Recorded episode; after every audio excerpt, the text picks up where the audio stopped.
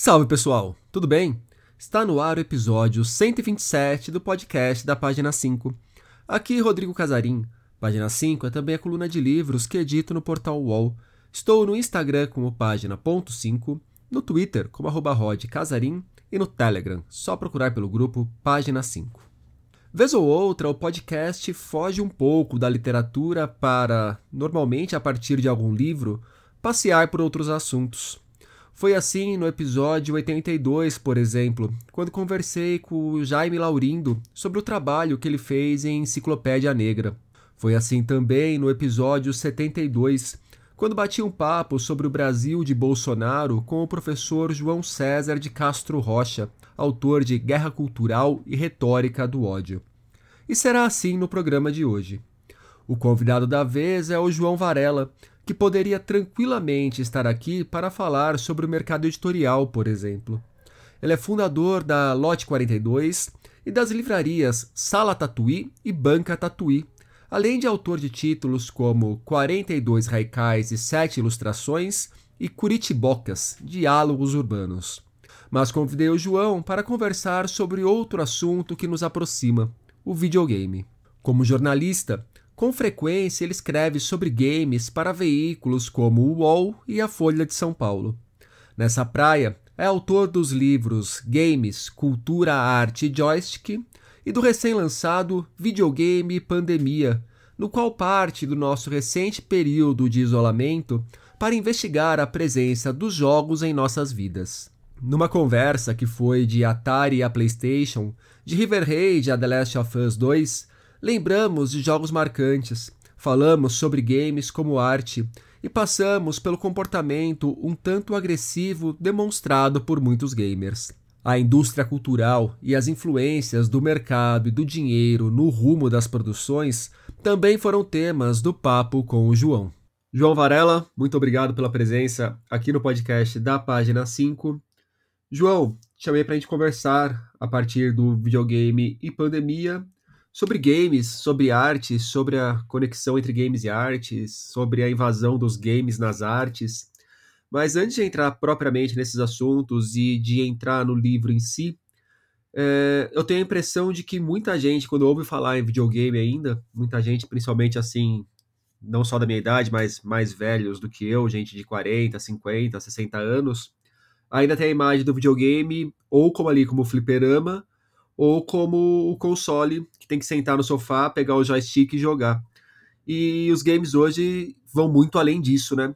Você pode falar um pouco sobre como os videogames cruzam a nossa vida hoje em dia? Bom, Rodrigo, primeiro de tudo, obrigado pelo convite. Um prazer estar do outro lado da página 5. Afinal, sou ouvinte fiel do podcast e das suas colunas, sou leitor. É, o videogame contemporâneo, ele, na verdade, não é muito bem representado por essas duas figuras que você colocou, o fliperama e o console, né, mais vinculado ao sofá.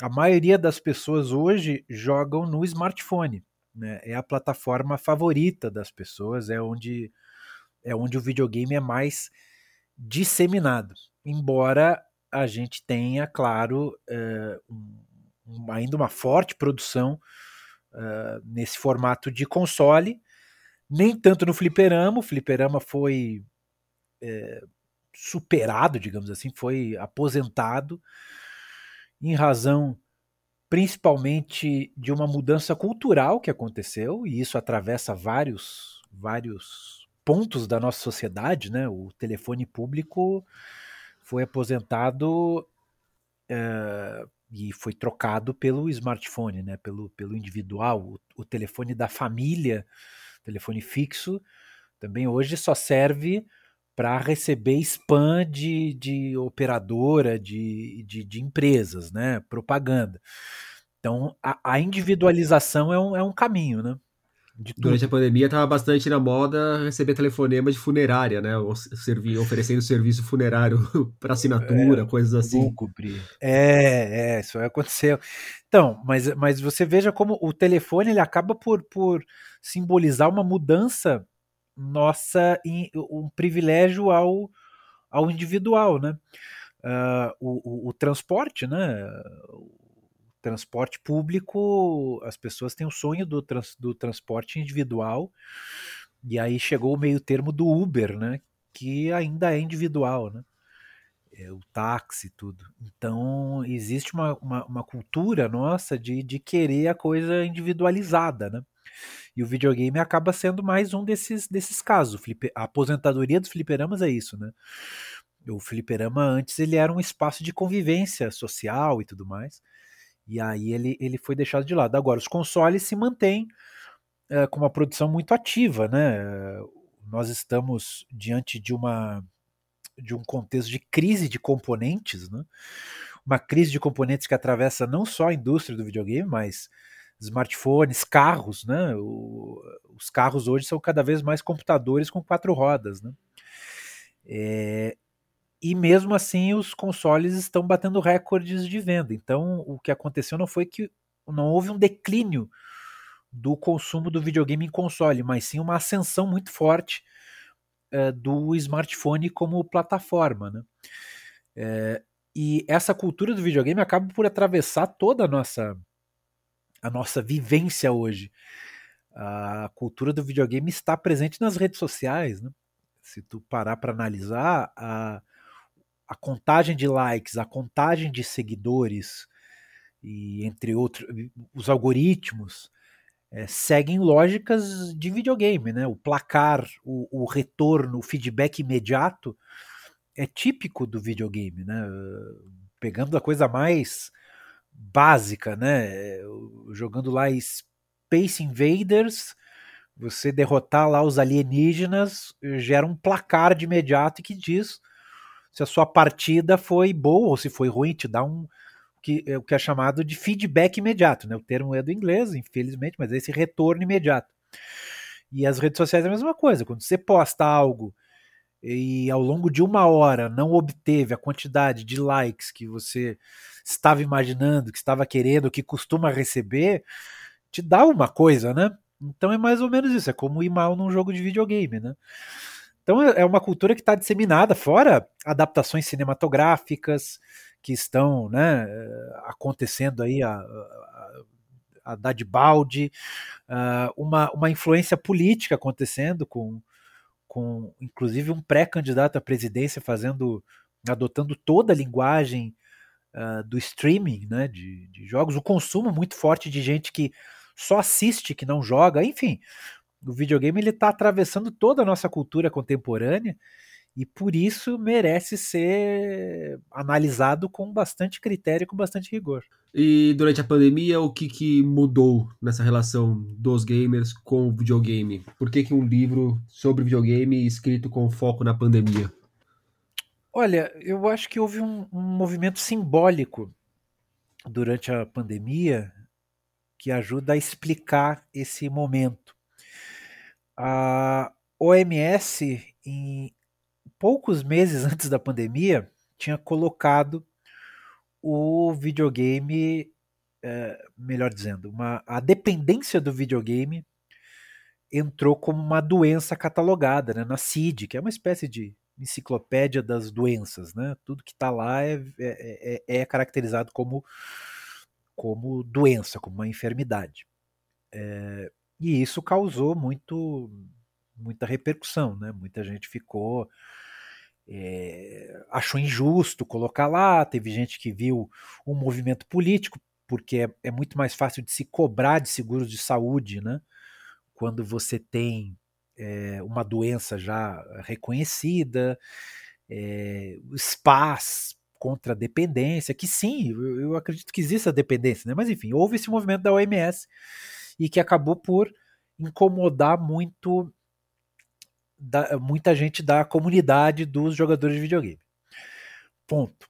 Aí, durante a pandemia, acontece um movimento contrário. A própria OMS declara que um hábito bom de se ter durante a pandemia é jogar videogame. Por quê? Você fica em casa, fica né, isolado uh, socialmente, sem contato com outras pessoas e ajuda a combater a Covid-19.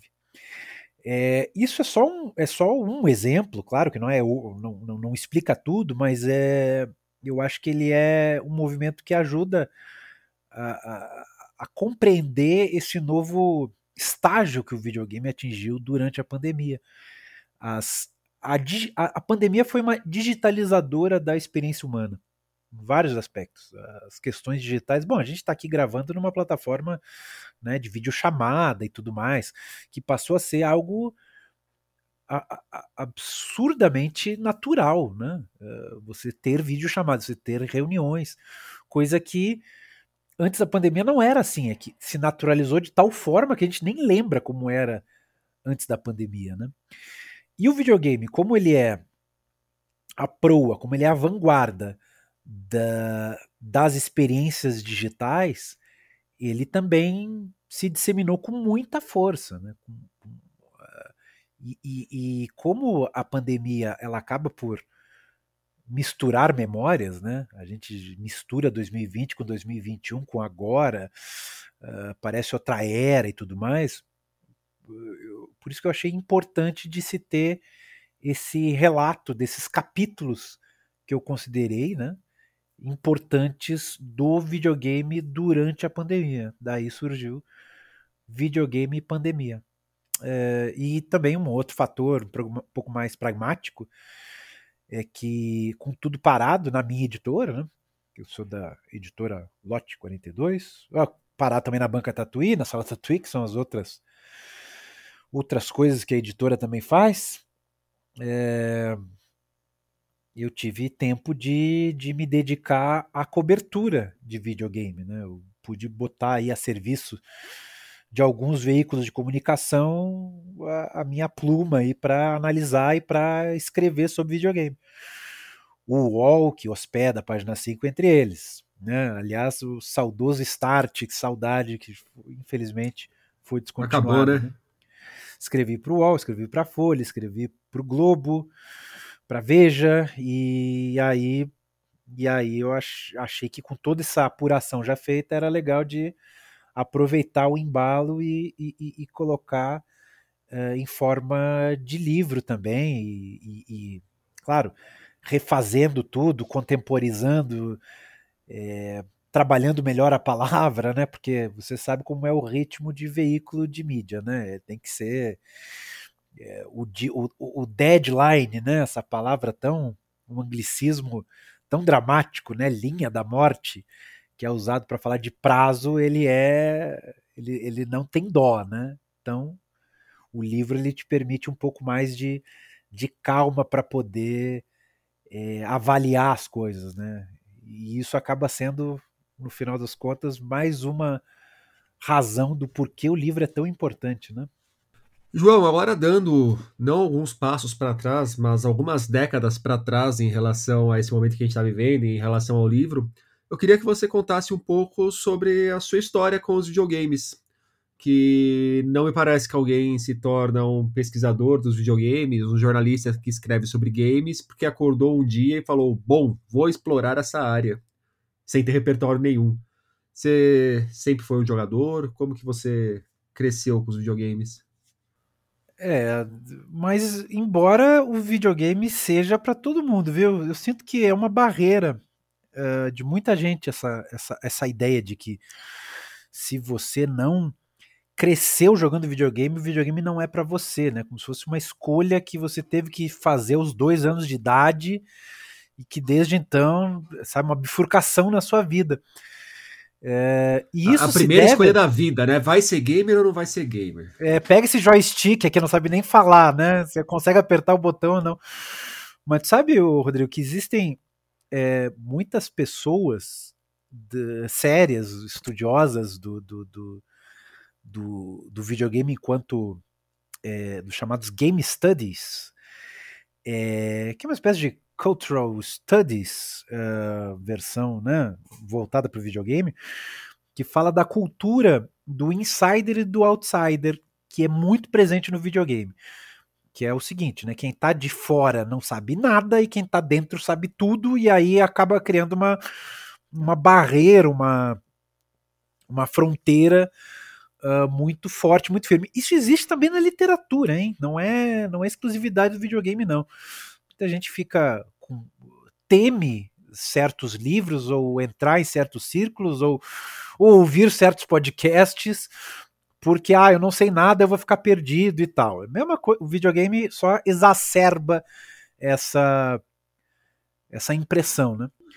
E Mas, na literatura bom, tem um outro aspecto que, às vezes, mesmo depois que a pessoa entra, ela se sente intimidada de dar a opinião dela, de colocar a posição dela por conta disso, né? Ela já está claro. ali dentro, mas não, prefere ficar quietinha, não, só tô ouvindo. O, Aí ela vai falar, é olha, mas é só a minha opinião, me parece, tenho a impressão, vai cheia de, de dedos que, na verdade, são escudos que para se defender, né?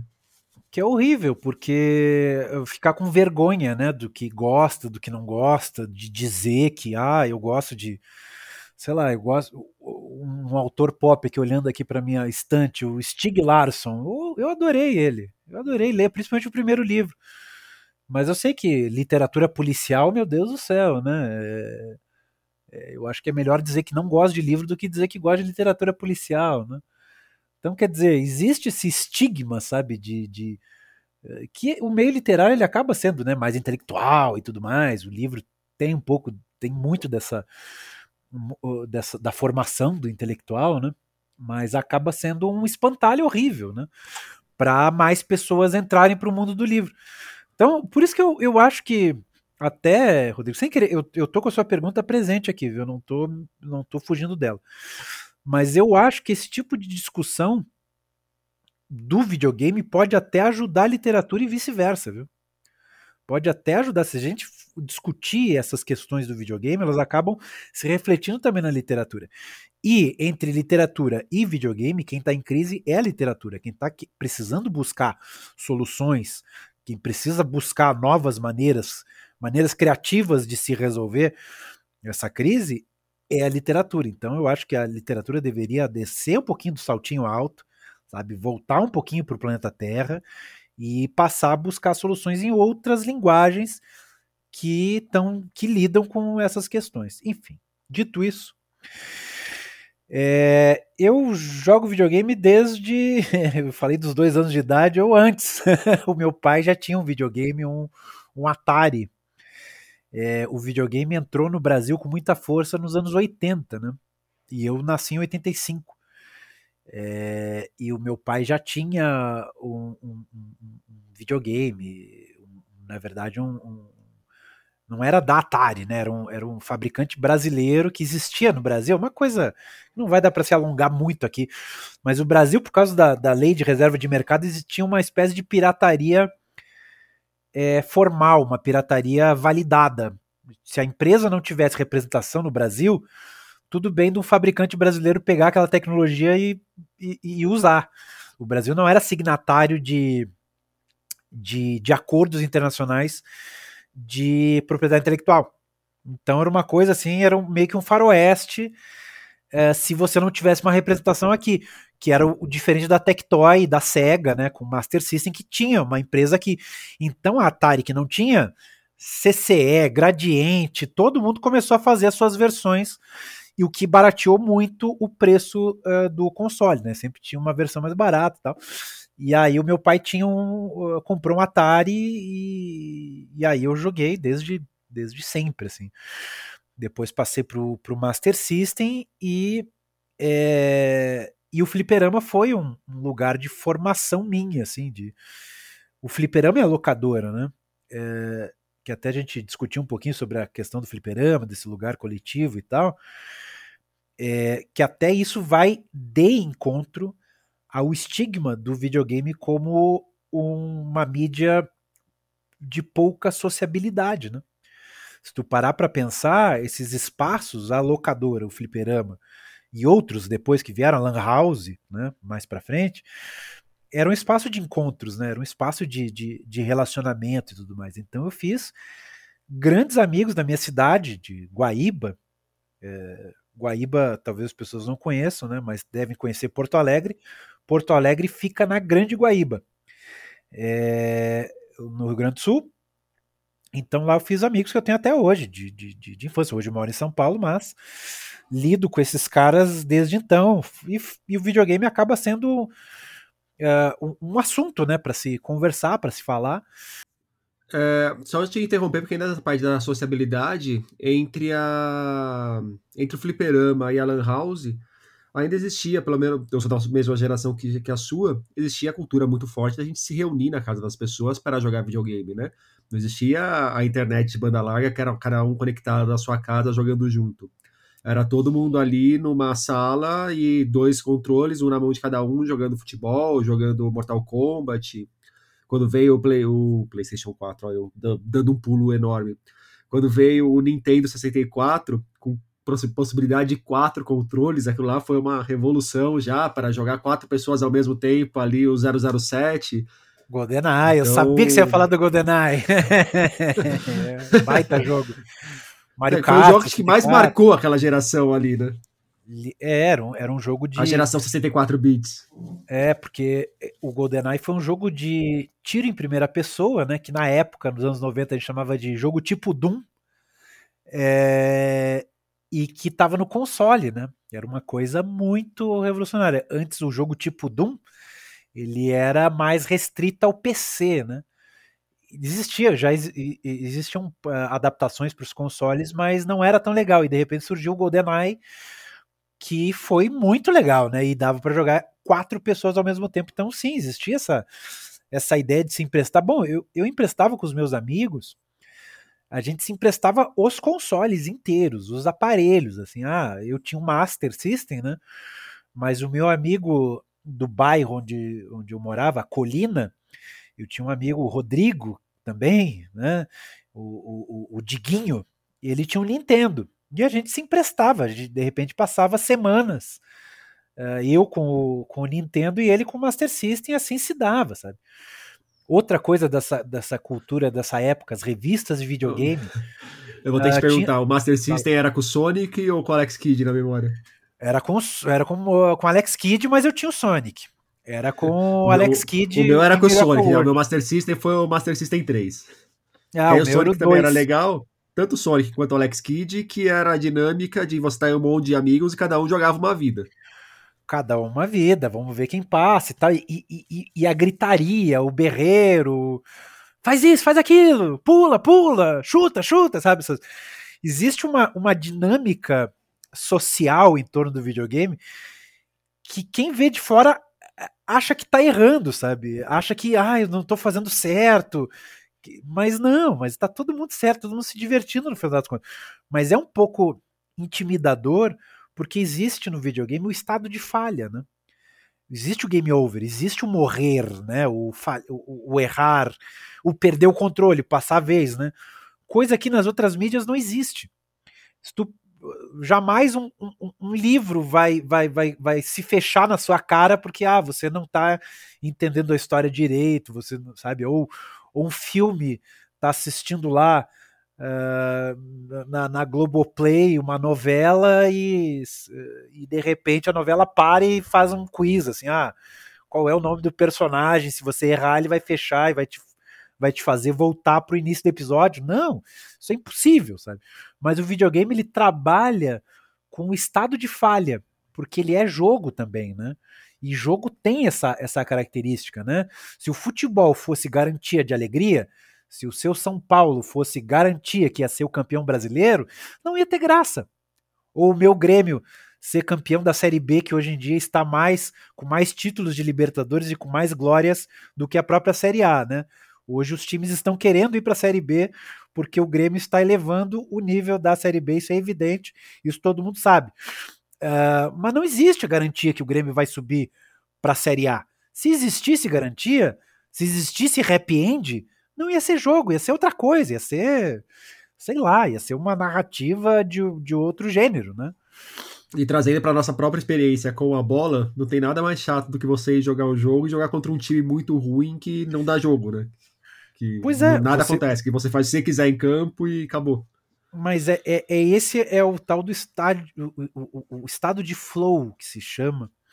Existem pesquisas muito sérias a respeito disso nos anos 70 começou a se disseminar essa ideia de que uh, o estado de flow, essa fruição que você tem com o videogame com, e, e, que também uh, com outras mídias, acontece quando existe um obstáculo superável, né? Existe um equilíbrio entre a na dificuldade que você consegue, mas com algum esforço, né? Se for muito fácil, vira tedioso, e se for muito difícil, você acaba se aborrecendo e, e largando tudo. Então, esse equilíbrio é, é, é, um dos, é, um dos, é uma das questões. E é por isso que os game designers também trabalham muito com psicologia. No final das contas, existe psicologia na criação de um jogo de videogame. É, no sentido de tal, tá, o jogador chegou aqui, o que ele estará pensando, que recursos ele tem, será que ele conseguiu entender, ou, ou é, é, é, é interessante criar um desentendimento. Então existe um, um conhecimento de, de, de, de, psicologia que acaba por permear toda a criação de videogame e é interessantíssimo de se, de se analisar isso também nos jogos de videogame. O João, uma pergunta com, totalmente prática, que é uma pergunta que me fazem muito e eu olho para você, eu tenho essa curiosidade. É, escrever sobre videogames. Você é um cara que escreve sobre videogames, você é um cara que edita livros. São duas atividades que demandam tempo pra caramba, porque você não lê um livro de maneira muito rápida e você não consegue jogar um jogo de maneira séria, de forma muito rápida, ainda mais jogos com, com narrativas maiores. É, como que é a sua. Como que você lida com a questão do tempo nesse trabalho? Ah, você não resolve o The Last of Us em duas horas. Não, não, não nem, nem, nem, nem a pau. se resolver, se resolver, vai resolver errado. E quem te contrata para escrever sobre The Last of Us, eu tenho certeza que não te remunera de acordo com o tempo que você gastou. Não, não. Pois é, né? Até é uma, é uma, é uma questão, é uma questão contemporânea essa aí, Rodrigo, que você acabou de tocar num nervo exposto agora. É, principalmente em relação a Twitch. Para quem não conhece, a Twitch é uma plataforma da Amazon de transmissões ao vivo de uh, videogame, né? É especializada em videogame, dá para se transmitir muitas coisas, né? Agora um dos gêneros mais famosos lá da Twitch é o Just Talking, Just Chatting, que é de conversa e tal, mas a Twitch cresceu e se especializou em videogame, né? Agora, existe uma queixa muito grande dos streamers, né, como são chamados os criadores de conteúdo, porque eles não são remunerados de acordo. Uh, tem gente que passa mais de 300 e tantas horas por mês jogando é, e recebe basicamente um salário mínimo, sabe? Quando recebe. É, e, e por que, que a Twitch se mantém pagando tão pouco para os criadores de conteúdo? E, e, e, e, por que tanta, tanta gente se consegue né, manter? Porque existe essa paixão, né? Essa paixão e existe esse sonho do vou trabalhar com aquilo que eu gosto, né? E aí, de repente, é, acontece uma lei de oferta e demanda do mercado. Tem tanta gente querendo trabalhar com aquilo que gosta e tanta gente querendo se sacrificar para fazer é, isso que a Twitch e outras plataformas, YouTube e todas as big techs aí, eu não tô eu só estou falando da Twitch porque é a mais popular para streaming de videogame, mas Facebook, todo, todas as plataformas que remuneram criadores de conteúdo, uh, elas acabam lidando com uma lei de oferta e demanda. Né? Tem muita gente ofertando, vou trabalhar para você, que de repente ele começa a pagar pouco. Quando surgem as plataformas, o normal é elas remunerarem bem ou darem muita visibilidade, né? Remuneração às vezes não necessariamente pecuniária, mas às vezes com visualização. Hoje o TikTok é a vedete das, dos criadores de conteúdo porque tem lá um contador, um placar, uma gamificação dizendo que seu conteúdo está chegando em muitas pessoas. Existe já uma problemática aí porque quem faz esse placar é a própria plataforma. Até o Google fechar as portas da verificação por terceiros na, na, na ascensão dos AdWords no, na década de 2000, o normal, o comum, era que tivesse uma empresa terceira verificando a audiência de sites e de tudo. De repente o Google disse: não, não vou, não vou deixar, eu sou o meu próprio verificador, e hoje a gente está com essa realidade em que as plataformas dizem confia.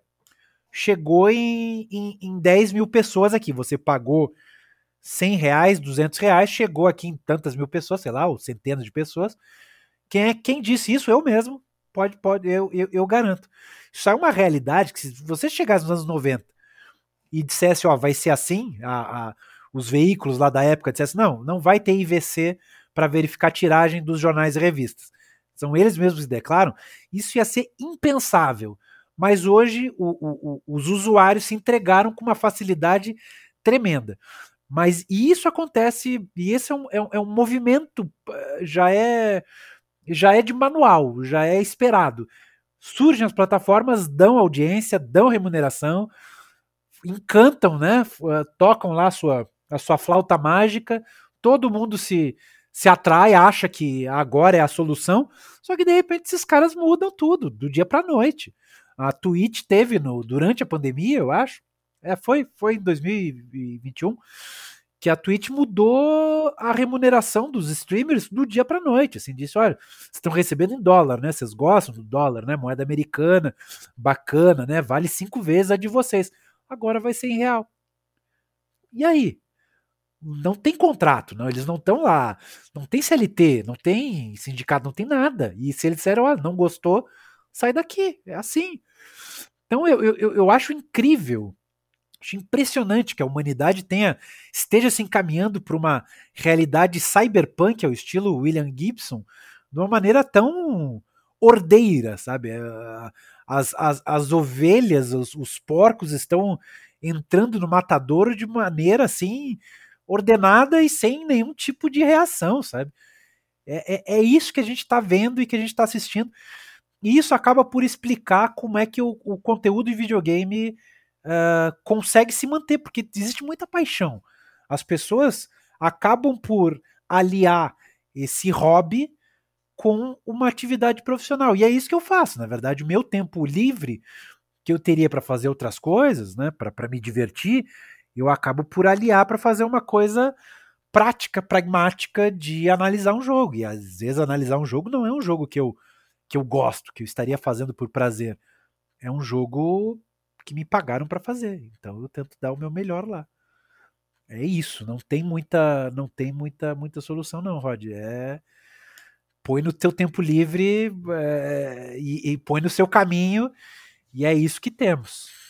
É o que eu falo quando me perguntam, né? Nossa, Rodrigo, mas como que você lê tantos livros tal? E eu falo, olha, primeiro você não deve se sentir pressionado pela quantidade de livros que eu leio, porque eu leio de forma profissional. Eu trabalho com isso, então você não é justo você querer olhar para mim e se comparar, comparar o seu volume de leitura com o meu, se você não trabalha com isso. E segundo, eu coloco a bunda na cadeira, sento e leio, não tem outro segredo. Meu dia também tem 24 horas, eu também gosto de jogar bola, gosto de fazer outras coisas, então é isso. Na hora que eu sento para ler, eu pego e leio. E eu gosto muito de ler. Inclusive, aí eu me identifico com você. Eu gosto bastante de jogar videogame também, mas às vezes eu passo três, quatro, seis meses sem, sem ligar o videogame. Inclusive, o Final Fantasy que a gente estava jogando meio que junto, até agora eu não voltei para resolver o pepino lá que eu tinha tinha travado. Quando eu voltar, eu não vou nem ter mais a memória do, do joystick, como que funcionam os comandos. Então vai ser uma desgraça, porque já estava num ponto bem avançado da história e não era uma treta simples de resolver. Mas. é, eu, eu, eu, eu, acabei o Final Fantasy VII Remake, viu? Eu, acho, eu recomendo muito. Cara. Eu lembro que você comentou. Muito. E você falou até que eu tava meio que perto já. É, pois é, você tava, tava, tava bem avançado.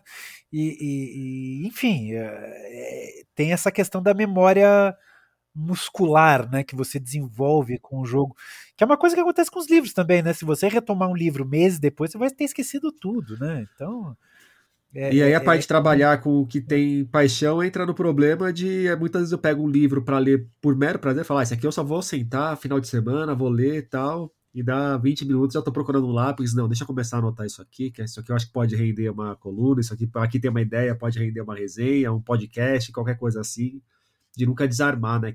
Eu acho que quem trabalha com cultura de forma geral nunca desarma, mesmo quando tá vendo um filme, fazendo qualquer outra coisa, o... vem as possibilidades.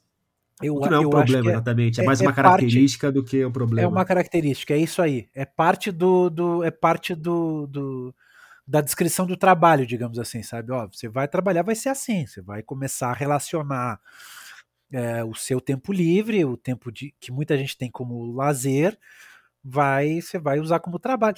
No final das contas, é, é como se fosse aquela teoria do, do, do Domênico De Massi, né, da, da, mistura do estudo, do trabalho do lazer, virando uma coisa só, no ramo da, da, da, de quem trabalha com cultura, como trabalha com arte e profissões criativas de maneira geral, isso já está um pouco avançado, digamos assim. Você acaba misturando. E, tudo bem, por exemplo, aqui, uh, no final das contas, conversar contigo é uma diversão. É uma diversão para mim, é um prazer. É, é um prazer para mim, sabe? Mas no final das contas é trabalho também. É por isso que eu coloco esse tipo de trabalho numa sexta-feira, para já começar uma sexta-feira de forma um pouco mais leve do que, sei lá, se eu deixasse para emitir nota fiscal. É, exato, exato. Mas tem também esse lado da nota fiscal, né? E tu sabe, para quem. Muita gente que trabalha com, com arte, com cultura, acaba se frustrando com essa parte da nota fiscal. Chama de nota fiscal, mas é. No meu caso é. Burocracia no geral. Controle de consignação na minha editora. Na lote 42, tem controle de consignação, precisa ter, não é legal, tem que cobrar livraria que está em atraso. Puta, tudo isso é, é, é, é, absurdamente desgastante. Mas agora, se você leva em consideração que existe uma questão maior que é que é que é que é interessante, que vale a pena trabalhar, que precisa ser feita, aí tudo bem. Ah, ou até isso se reflete também em pautas, às vezes que eu não, que eu não gostaria de lidar, sabe? Por exemplo, na Elástica me deram uma pauta que eu, que não, quando me deram, eu disse, puxa, não, não tava legal. Uh, me mandaram, eu não, não tenho muito interesse, que era sobre os, os fangames, os jogos de fã. Eu disse, puxa, mas eu não sou muito dos jogos de fã e tal mas vamos encarar. E acabei gostando, no final das contas, mas, mas sabe, veio a pauta, me pediram, disse, vamos embora, né? Vou, vou, não vou negar. Agora, isso é parte, sabe? A parte ruim, e nesse caso específico, eu até acabei me apaixonando pelo tema, e que se não tivesse empurrão, talvez eu nunca teria encarado. E até essas questões de burocracias e tal, ontem eu estava num Descomplica São Paulo para tirar meu CCM de pessoa física. Meu Deus do céu, o que, que é tudo isso? Nem queira saber. Mas é. Mas no final de contas você até acaba gostando, sabe? De até. Até por poder, né? Outras coisas que eu faço é de. Eu dou aula, né? Eu dou. Atualmente estou dando aula no Sesc Bom Retiro de edição. É, e é legal de esclarecer para as pessoas, sabe? Muita gente vem te buscar uh, querendo respostas para lidar com essas questões. E aí, quando você consegue oferecer a elas, então, no final das contas, dá para tirar uh, um lado bom de muita coisa, viu, Rodrigo? Até tirar a nota fiscal, viu? Não sei se eu sou meio poliana demais. É, eu preciso pegar um pouco desse seu olhar, viu? Eu vou refletir sobre isso. É bom, é bom, cara. Porque vai ter um outro menino querendo fazer um página 5, eh, querendo fazer um podcast de literatura, que vai, vai começar. E aí você vai poder instruir, você vai poder dizer, olha, faz assim, faz assado.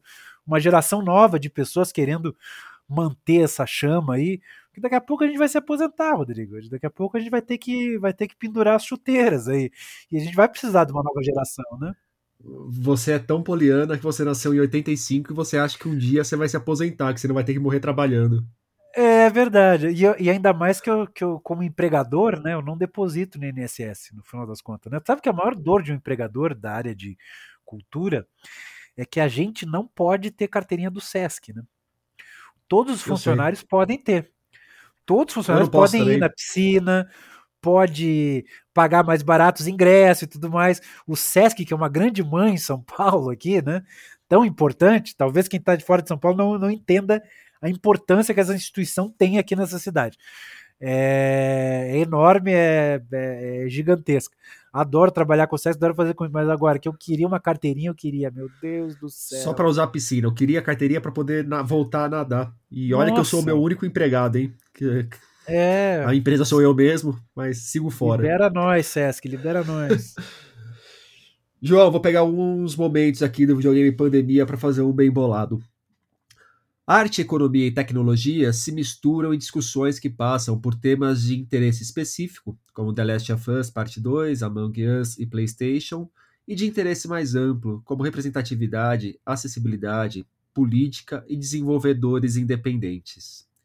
Em outro momento, você escreve, e aí eu acho que é uma constatação é, muito importante de se colocar para a gente ter em perspectiva as coisas que acontecem no mundo dos games o videogame tem como público-alvo histórico a Santíssima Trindade do privilégio: homem, branco e hétero.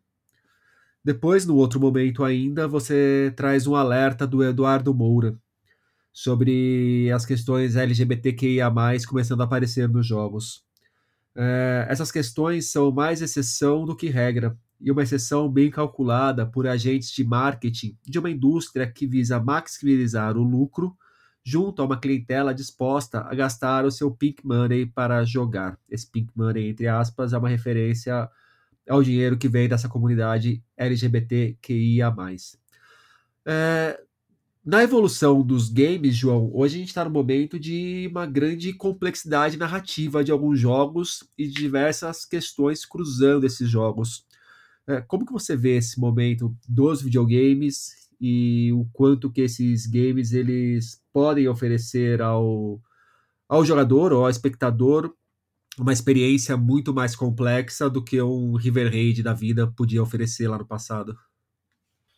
Nada contra os River Raids, hein? Nada, Nada contra, contra, mas o River Raid era. É, você não tira uma grande história do River Raid, me parece, é, você tira do The Last of Us. Sei lá, eu nunca chorei jogo... jogando River Raid, mas o The Last of é, Us, é... o primeiro a expansão. No Left Behind? Ou você encontra a girafa. É, ou então no primeiro mesmo, só quando você encontra Nossa, a girafa. O, o Left segundo, Behind eu acho é mais forte ainda, já? mas o segundo eu não acabei ainda, é outro que eu, que eu, que eu tranquei. Não, então, então vamos, vamos marcar. Quando você, quando você acabar o 2, vamos, vamos conversar que é nossa senhora, nossa senhora, já me arrepio Bem, mas só para pontuar, nada contra o River Raid, mas estabelecemos aqui que a gente está falando de profundidades é. diferentes uma, da experiência como jogador, né? Do, é, do que pode tocar no, na emoção de cada um. Eu, eu, diria que é uma experiência diferente, porque ele gera emoções também, o River Raid da vida, um jogo mais de reflexo. Ele, ele toca e ele te dá certas.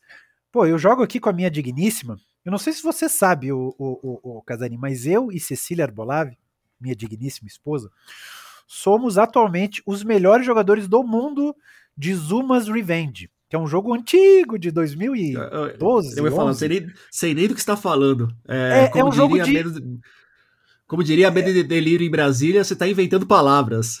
É, Zuma's Revenge. Depois, depois procure. É um jogo que tem um sapo no centro e você tem que uh, achar uh, emparelhar bolas da mesma cor, assim, de três cores e tal. Um jogo meio River Raid, meio simples. Mas ainda assim, ele te causa uma. Ele, ele tem uma pressão pelo tempo, causa uma ansiedade, estratégias. Então ele, ele causa. Ele, ele traz algumas emoções mais vinculadas ao jogo, né? O perder, ao ganhar e tudo. Mas tem emoções também, viu? Só que não são essas emoções de reflexões, de, de, de, de tristeza, de, de, de, de, alegria, né, mais, mais elaborados a partir da narrativa. É eu ia falar, bem, são emoções que é, você pode discordar de mim, mas não me parece que marcam da mesma maneira que essas emoções de alguns outros jogos marcam, que assim, sei lá, faz dois anos, três anos que eu joguei o The Last of Us Parte 1 e a expansão, e é uma coisa que assim, vai me acompanhar pro resto da vida. Não é uma é, coisa só de, só de momento da, da jogatina. É, é até para deixar o, o, papo um pouco mais, para a gente dar nome aos bois, isso que você está chamando, que você que está te chamando a atenção com uma emoção mais profunda, é o que se chama de narratologia nos estudos de, de videogame. E o que eu estou defendendo que também traz emoção diferente, de diferente natureza, é a ludologia. A maioria dos jogos misturam essas duas, essas duas questões, né? Mas existem jogos que pendem mais para ludologia e jogos que pendem mais para narratologia, tá? Só para é, inclusive dar... assim, emoção por emoção, acho que poucos jogos me despertaram mais a emoção de raiva do que o Killer Instinct, por exemplo. Olha, também. E é uma emoção. Travava. Ou, ou Mortal Kombat 2, na hora que eu travava no Goro, que eu queria arrebentar o videogame, é. arrebentar a TV, arrebentar o controle. E isso é uma emoção também, sabe? É, é isso é emoção, só que e, e, e quem sou eu para ficar hierarquizando emoções, né? É, e, e, até, inclusive, falando do Last of Us, existe uma questão é, que a narratologia, ela joga, a, a, ludologia vai jogar contra a narratologia, porque pela necessidade de se colocar vários inimigos em tela para ter jogo, né, para você derrotar todos eles e tal, você acaba por banalizar um dos temas da, da narratologia do Last of Us, que é a violência. Acaba que você tem que matar 50 né, inimigos, 50 chutando baixo, tem que matar vários, E aí, de repente, tem uma cutscene que vai falar uma coisa que daí aparece uma, uma violência que importa, vai, com, é, com ferimento que vai ser importante. Enfim, então existem, existem momentos em que a ludologia do, do, do Last of Us vai ser contrária à narratologia. Isso até de maneira. Eu amo Last of Us, já quero deixar bem claro. Mas de maneira objetiva, se eu tivesse que criticar Last of Us, não tive que fazer isso ainda, só escrevi em livro e tudo mais, sobre acessibilidade e tal. Até uma coisa que você me cobrou em algum momento que no videogame Evolução da Arte não tinha um capítulo de Last of Us, é porque de maneira objetiva eu tenho que criticar Last of Us que criticar de maneira negativa. É, se você não tivesse uma relação pelo menos boa com The Last of Us, eu não estaria nem nessa conversa aqui, que eu não teria te chamado, que aí seria... Claro, é, não...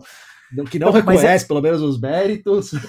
Mas, mas Rodrigo, a gente tem que entender uma coisa, que até eu não sei se você concorda comigo, vai discordar, mas existe uma espécie de objetividade da crítica. A crítica é subjetiva claro, sim, claro. mas existe alguma objetividade. Existem jogos que no meu coração vão tocar mas que na hora de analisar eu tenho que eu tenho que tirar o meu que o João Varela da, da história, sabe?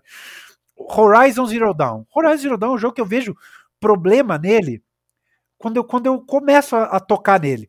Mas ele toca em mim. A Eloy é uma, é uma, é uma personagem que eu, que eu adoro. Last of Us é a mesma coisa. Então tem jogo Ô, João, que, eu, que eu gosto mais. Eu sou, eu sou apaixonado por Legião Urbana, fica tranquilo. Ah, eu sei que você é, e eu adoro Legião. Então, e eu, eu detestei. Pronto. E eu detestei uma época que felizmente passou, que eh, era no começo dos anos 2010, assim, que entrou na moda falar mal de Legião, assim, que eu disse, puxa, vocês estão, sabe, é, barateando, rifando a opinião de vocês só para um hype, para uma coisa. E eu acho aquela sua série de programas da Legião Urbana excelentes, assim, são excelentes podcasts que eu recomendei para muita gente. Não, ótimo, ótimo. Eu, eu, eu, eu, eu, eu agradeço, mas também. é um ponto que, assim, na hora que eu vou com senso crítico, eu consigo ver ali muito problema, que eu falo, puta, que pena, que eu mesmo estou bem enxergando, mas paciência. Tem problema, tem problema. Mas enfim, mas vamos, assim... vamos para a pergunta. Mas vamos para a pergunta. Você falou do Eduardo Moura, sobre o Pontuar, repórter da Folha, uh, que escreveu muito sobre videogame, hoje está na TV Folha. É, e a sua pergunta era sobre essa questão do, do, dos jogos, de como é que a gente analisa os jogos de maneira contemporânea. Você levantou algumas questões do livro, você se preparou muito para essa conversa, coisa que eu tinha te perguntado, você tem alguma pergunta e tal? Você não me antecipou nada, mas claramente você já estava com tudo armadilha aí. Era a armadilha da página 5 em ação. Muito bem. Ah, caí a nela. do papo, né? Caí, caí, tô, tô, tô, tô aqui. Fui no só queijo, faltou, só faltou de falar, você pode me mandar a pauta? É. Ah, mas é só para não, né? Para chegar um pouquinho mais preparado, mas tudo bem. Eu acho que para analisar videogame, eh, Rodrigo, existe uma questão que eh, ela deveria ser mais óbvia e que em toda a crítica de cultura ela deveria ser mais óbvia, mas que a gente uh, negligencia. Qual que é a questão? Uh, o videogame ele tá, ele é filho do capitalismo, filho direto do capitalismo. É, o videogame, o autor de videogame são, é uma empresa, no final das contas, saúde. O autor do videogame é uma empresa. É, e, e, é assim desde, desde, desde o berço. Uh, no, no, no, mês que vem, não sei, no atual mês desse podcast que está sendo uh, que está sendo publicado, junho, acho eu, junho de 2022, marca 50 anos da indústria do videogame. Por quê? Porque é a fundação da Atari, Atari é uma empresa. E ela começou a criar videogames a partir de uma estrutura de empresa. Né? E desde então é mais comum que a gente saiba. Street Fighter é da Capcom. Quem é o diretor de Street Fighter? Sabe? A figura do autor, que foi uma luta para o cinema americano estabelecer, mais ou menos nessa mesma época, nos, no, nos anos 70, né, 50 anos atrás, foi uma coisa importada da França e tal, uma maneira de se combater a, a um declínio do cinema nos anos 70. Uh, ah, essa, essa, essa figura no videogame não veio. No videogame existem alguns diretores, né? Ah, do, do Last of Us, o Neil Druckmann, no Metal Gear Solid, o, o, o Kojima, mas é muito pontual. Em geral, por regra, um jogo é conhecido pela sua empresa que desenvolve o jogo. É, é, uma, é uma pessoa jurídica, é um CNPJ, vai, que é o autor. E, e, é, e do The Last of Us mesmo, eu acho que é mais comum até as pessoas associarem o The Last of Us a Naughty Dog do que o diretor. A, a Naughty Dog, a Sony, que é a publisher, né? Uh, e, e, claro, o Neil Druckmann eu conheço por, por talvez por tá, por cobrir a área e tudo, mas realmente, Naughty Dog é mais famosa, né? Uncharted, é Naughty Dog, né? Então, é, é, é ela, ela é criação de empresa. E quando você tem empresa, desculpa eh, se é uma grande revelação para alguém isso, mas as empresas estão atrás do lucro. Puxa vida, chocante. Então elas acabam por uh, fazer certos, certas movimentações uh, visando isso, visando, visando grana, no final das contas. Né? E muitas dessas, uh, dessas inovações que se veem acontecem por causa disso. E elas se adaptam conforme a, a necessidade do público uh, contemporânea. Né? Hoje em dia, parece, parece, e uh, ênfase no parece porque existem sinais contrários, mas parece que o, o modelo de jogo como serviço vai se estabelecer. O jogo como serviço é, dá, dá para se entender de duas formas. Um jogo como Destiny, que é um jogo eterno, que ele vai criando novo conteúdo a partir do mesmo jogo, como se fosse uma narrativa, um livro sem fim, sabe? Imagina um livro que vai ganhando novas páginas a cada, a cada sei lá, semana. É, existem pets, existem interações entre a comunidade, é uma plataforma para é. se criar narrativas, né? É mais ou menos quando você está lendo Tolkien e começa a descrição das florestas, né? Que é um livro sem fim, é. que nunca termina a descrição da floresta e vai ganhando novas páginas, a descrição, a descrição da floresta. O, o, o apêndice do, do Retorno do Rei, que na minha edição da, da Martins Fontes tinha uma tinha uma fonte pequenininha no final do apêndice do Retorno do Rei, meu Deus do céu, tive vontade de, de ir embora. Mas o Destiny é um jogo eterno, sabe? É um jogo, é um jogo como serviço. E existe também a ideia do Netflix como videogame, né? É, que é o Game Pass e que é a, a, a, PlayStation Plus, que inclusive no mês da publicação desse podcast estará sendo reformulada aqui no Brasil, é, em vários países, entre eles o Brasil, é, para também oferecer um cardápio de jogos por uma assinatura mensal. Pegando esse segundo modelo, que é um pouco mais compreensível para o público em geral, o, o, o, um cardápio vasto, um, um jogue o quanto puder por tantos por mês, que é o modelo Netflix, ele muda a sua forma de, de pensar jogo de videogame. Você tem que fazer jogos, você passa a priorizar jogos que consumam mais horas das pessoas. Você deixa de, de, de, de no modelo de jogo caixinha que você vende, o livro da livraria, né? Você compra. Você até quer que a pessoa leia o mais rápido possível, jogue o mais rápido possível para querer comprar outro logo em seguida. Agora, o jogo no, no, sistema de mensalidade é até bom que se dilate um pouco essas horas, que tenha mais horas e que, e que, e que a pessoa fique mais presa naquela assinatura. Então, isso acaba por mudar o jeito de se criar jogos, no final das contas. Sabe? Assim como eu não tô falando, não, não tem nada de muito diferente. No, no final das contas, o videogame é mais parecido com as outras mídias do que uh, as pessoas parecem imaginar. O Netflix mudou o jeito de se criar cinema. Hoje as séries têm muito mais peso, né? Por que será? E o Netflix, e Amazon Prime, e Globoplay, eu tô falando Netflix, mas né, HBO, todos. É, nada mais é, nada mais são essas plataformas do que mudanças no jeito de se distribuir. Mas no nossa cabecinha cartesiana, a gente fica separando, né? Distribuição, venda, comercialização, como se fosse uma coisa absolutamente dissociada da criação. O que é uma bobagem. É uma bobagem, na verdade. Isso aí, isso aí nos leva a enganos. A distribuição influencia sim a criação. Né? E no videogame isso fica muito mais evidente, por quê? Porque são empresas criando essas empresas, de novo, vem a obviedade, elas querem lucrar, então elas acabam uh, uh, formatando as suas criações para isso. É claro que essas pressões capitalistas existem desde sempre, né? Poxa, le, uh, leiam as ilusões perdidas do Balzac para ver como, desde a época de Balzac, já se, o capitalismo já era presente na, na, na, nas criações artística, sempre foi, sempre será. É... E a arte consegue acontecer entre essas engrenagens. E tá aí o Last of Us, que é um ótimo exemplo para se discutir, para se provar que a arte acontece, por mais que existam essas engrenagens capitalistas girando e não querendo deixar de girar. É... E muitas vezes a arte não acontece apesar das contradições, mas acontece justamente por causa das contradições, né?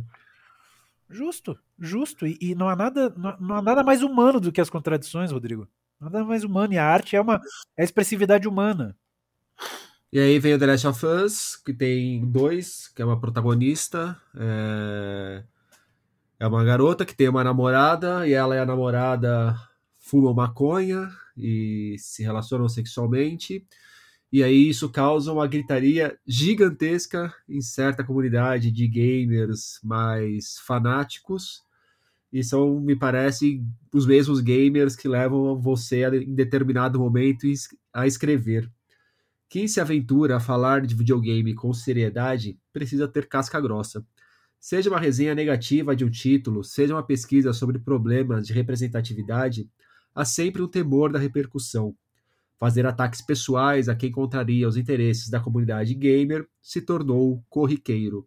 E aí, essa comunidade gamer, claro, ela vai ser muito definida pelaquela santíssima trindade do privilégio: o homem branco hétero é, não é exatamente fácil lidar com esse público mais fanático, não sei se é a melhor palavra, mais mais bruto, mais ignorante, mais fechado numa comunidade e tribalizado quase né, com essa comunidade. Ótimo, eu acho tribalizado um ótimo termo, viu? Vou começar a adotar ele, Rodrigo. Depois eu te passo é, direitos, tá? Me lembra. Por eu, favor, te, eu te mando o contrato. Não sabia, não sabia que você, você tinha já, já adquirido, você tinha botado no INPE. Tá bom.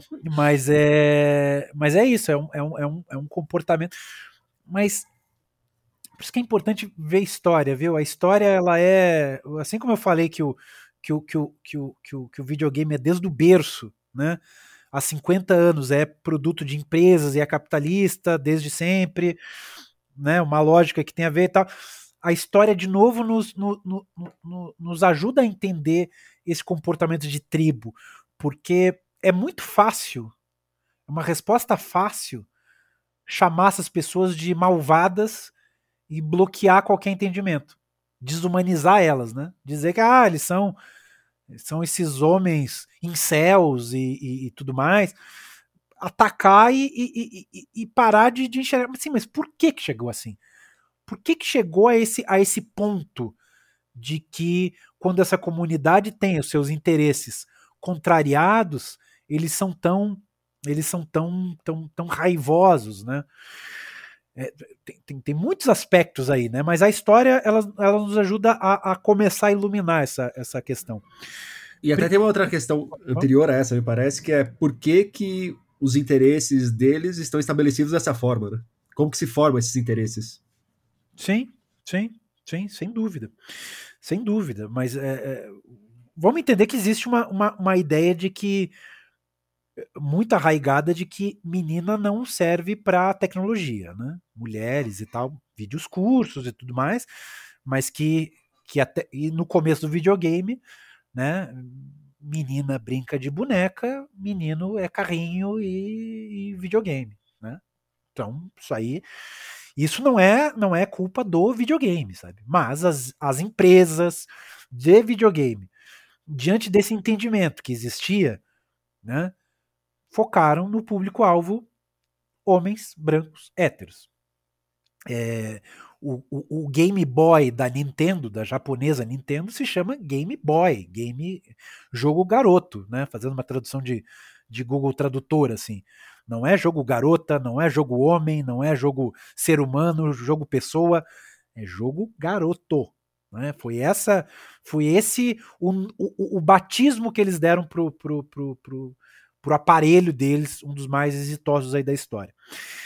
É, e essa. E, e, o videogame cresceu com muito desentendimento. Né?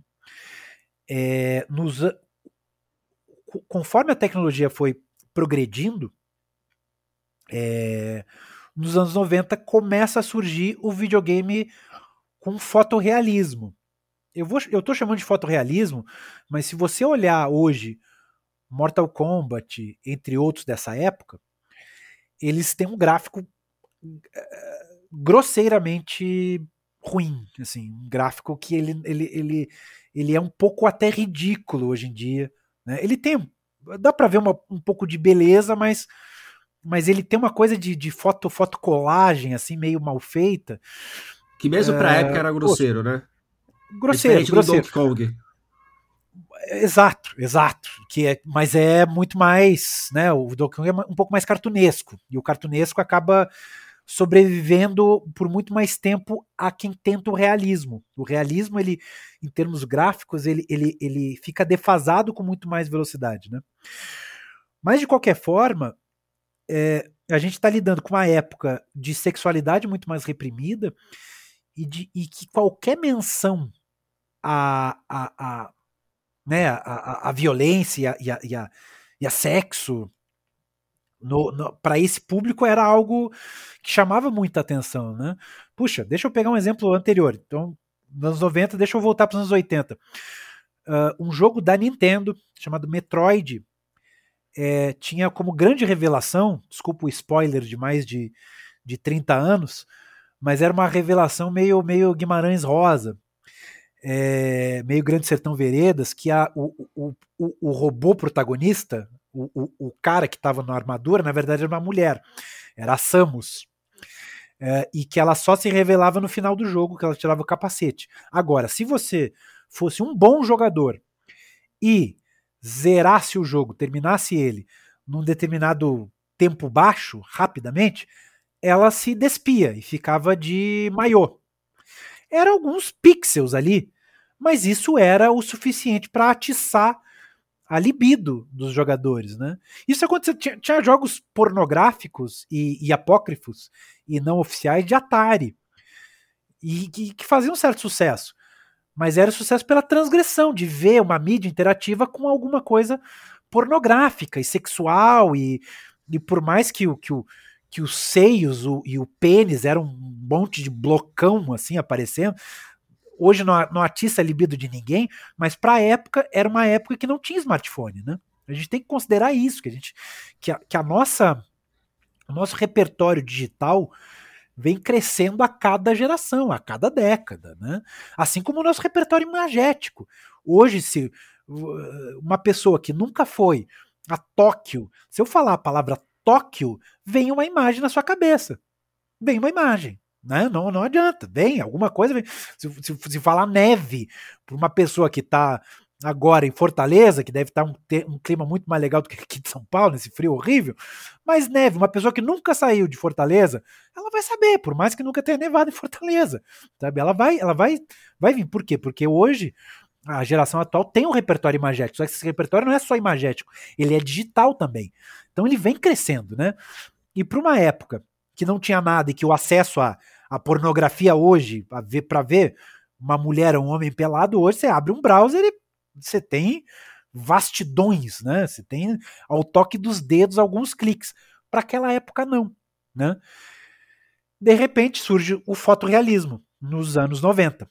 E aí vem Mortal Kombat que vai fazer uma, uma ideia de, de jogo com uma violência exageradíssima, né? No estilo filme B de terror para um público adolescente. E essa é a época da adolescência do videogame. Né? Então a gente tem não só o Mortal Kombat, mas tem um jogo chamado Night Trap, que era de meninas de pijama correndo de, de, de, de, de bandidos quase que um esqueceram de mim, assim, uma coisa bem, bem, bem tosqueira. Tinha um Fantasmagória, tinham vários jogos que os jogos começaram a, a, a adotar a linguagem do, do, do, da filmagem, né? Tanto que existiu um, o, o, o, FMV, que hoje é um gênero, né? De jogos que, que, botavam os arquivos FMV dentro do jogo, né? Myst e tudo mais. Então, o fotorrealismo, e quando vê a violência, de repente, opa, tem um problema aqui. Como é que as nossas crianças, que são os consumidores de jogos de videogame, vão estar tá diante de violência e sensualidade, e videogame é um brinquedo, coisa que a Nintendo, para se disfarçar de não videogame, porque o videogame foi muito mal visto nos anos 80, né? Houve uma crise e tudo mais. Ela começou a dizer: não, isso aqui é um brinquedo, isso aqui não é videogame, fiquem tranquilos. E de repente começa a surgir esses jogos. E houve uma, um aceno a se proibir jogos, a se censurar jogos. Houve um aceno. Não, isso não aconteceu. Houve uma autorregulamentação e tudo mais. Mas o videogame foi atacado. Corre o tempo. Massacre de Columbine. Né? O massacre de Columbine foi debitado, foi, foi culpabilizado o videogame pelo massacre de Columbine. Uh, por quê? Porque os, os dois autores do massacre jogavam jogos tipo Doom. Né? Eles eram fãs dos jogos de tiro. Inclusive o, o Gus Van Sant, no seu filme brilhante chamado Elefante, que reconstitui, ele, ele usa alguns takes de uh, tiro em primeira pessoa, como se durante o massacre eles estivessem vendo um videogame. Que é uma. Eu acho o, o, o, filme brilhante, acho que é uma, é, uma, é uma leitura do diretor, não há nada, nada contra nesse sentido. Fez a, deu, fez a opinião dele ali fez a leitura dele, da, da, da, daquele caso. Então, de novo, os videogames foram culpados, né? Por causa dos tiros em Columbine. Não se culpou, por exemplo, a indústria dos rifles, né? E da, dos armas de fogo, que é muito mais complexa de se culpar. Curioso, né? né?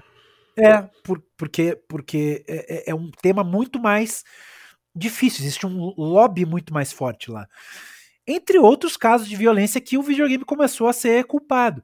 E sempre que se levantava isso, né, o circo da mídia acabava por inflamar esse esse e, e, acaba por acabava por fazer com que os jogadores se sentissem num cerco, se sentissem pressionados, né?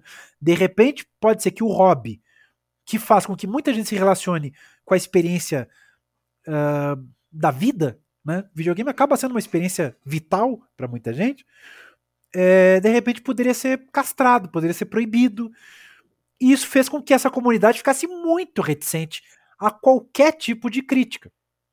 Porque a crítica pode desembocar nesse desentendimento. Afinal, essa crítica é feita por pessoas que não pegam no joystick, que não sabem da experiência do videogame.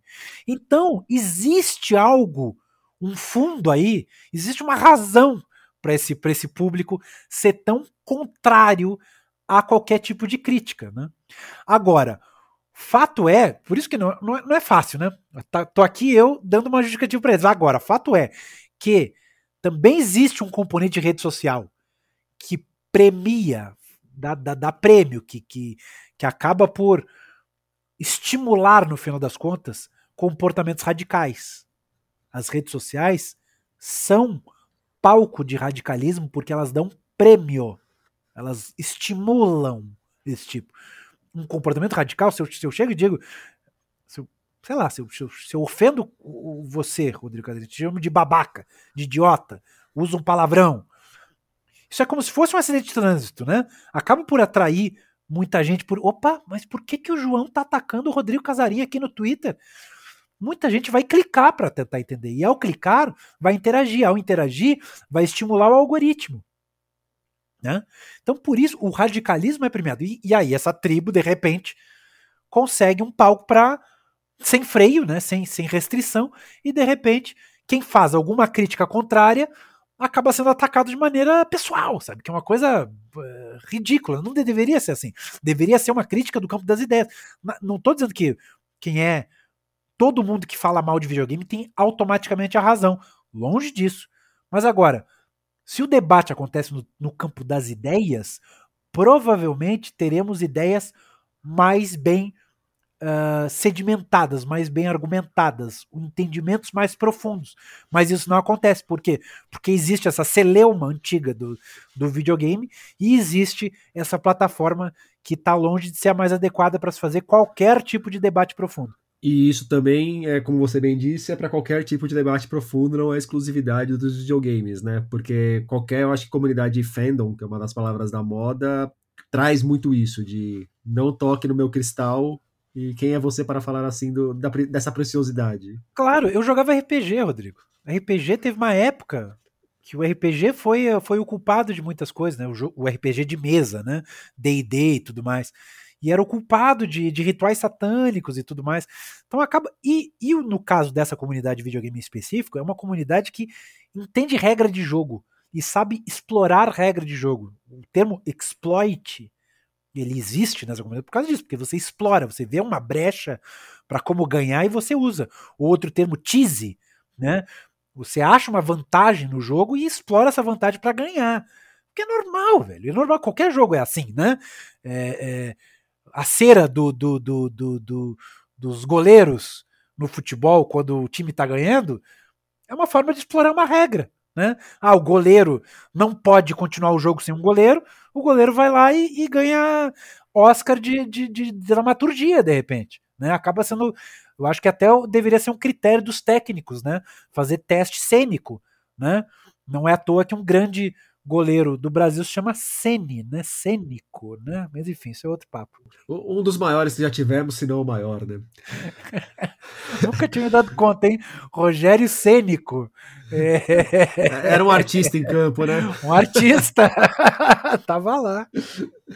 João, para a gente fechar o nosso papo, é, eu sempre peço para as pessoas que vêm aqui indicar um livro no final da conversa. Gostaria que então você, por favor, me indicasse o livro e um jogo. Ah, gostei. O jogo eu não estava esperando. O livro eu, tava, eu, já, já, já, já, já, já, já, já tinha separado. É, eu, eu pensei, eu, eu sei que é, é, é um pouco. E eu tinha separado dois, na verdade. É porque eu sei que é meio calhor do que eu vou fazer. Aqui eu tem várias fazer. regras, mas todas elas podem ser burladas, não tem problema. É? Ah, então tá. Então deixa, deixa eu separar um que eu acho que é legal, mas é que eu tô envolvido com ele que é o Apocalipse, por favor, do Felipe Paruti, uma novela gráfica, um quadrinho de estreia dele, 2015. Eu sou editor do livro, então tome isso com, com essa indicação, use tudo, mas eu acho que é uma grande novela gráfica, vai falar de quatro personagens, vai falar sobre. Tem uma trama lá, não olhe para cima. É, é, é, brilhante. Eu adoro essa novela gráfica, não é à toa que saiu em 2015 como autopublicação, não é à toa que pela Lote 42 está saindo de novo uma reedição, mas é porque a gente é fã, e a gente, eu falo todo mundo da editora, é fã desse trabalho do quadrinista Felipe Paruti, de Florianópolis. Ah, mas está indicando o livro da própria editora. Então deixa eu indicar de uma outra editora, é, da Mundarel, uh, O Verão em que Mamãe Teve Olhos Verdes, é uma novela da Tatiana Tibuleak, não sei se estou pronunciando direito o nome dela, mas que para mim, para sintetizar, é uma mistura de Salinger com Dostoiévski. Vai ter um protagonista meio a lá, como é que é o Kaufman? Como é que é o nome do, do apanhador no campo de centeio? Do Holden. Ah, esqueci. Eu não vou lembrar. Ah lá, apanhador, esqueci. Mas enfim, o protagonista do apanhador no campo de centeio é, com uma coisa meio trágica, russa, e definhando, e puxa, não, só não falo mais para não dar spoilers. Grande romance. E a Tatiana, e... se não me engano, ela é romena. Não é toda hora que a gente é. tem a oportunidade de ler, ler uma literatura romena, né? Romena. Ótimo, ótimo. Você já leu, Rodrigo? Já li, já li. Bom livro, bom livro mesmo. Gostou? Poxa, eu, eu gostei. Eu tá aqui pra, pra escrever qualquer hora. Não sei se eu vou acabar resenhando ou não, mas tá por perto.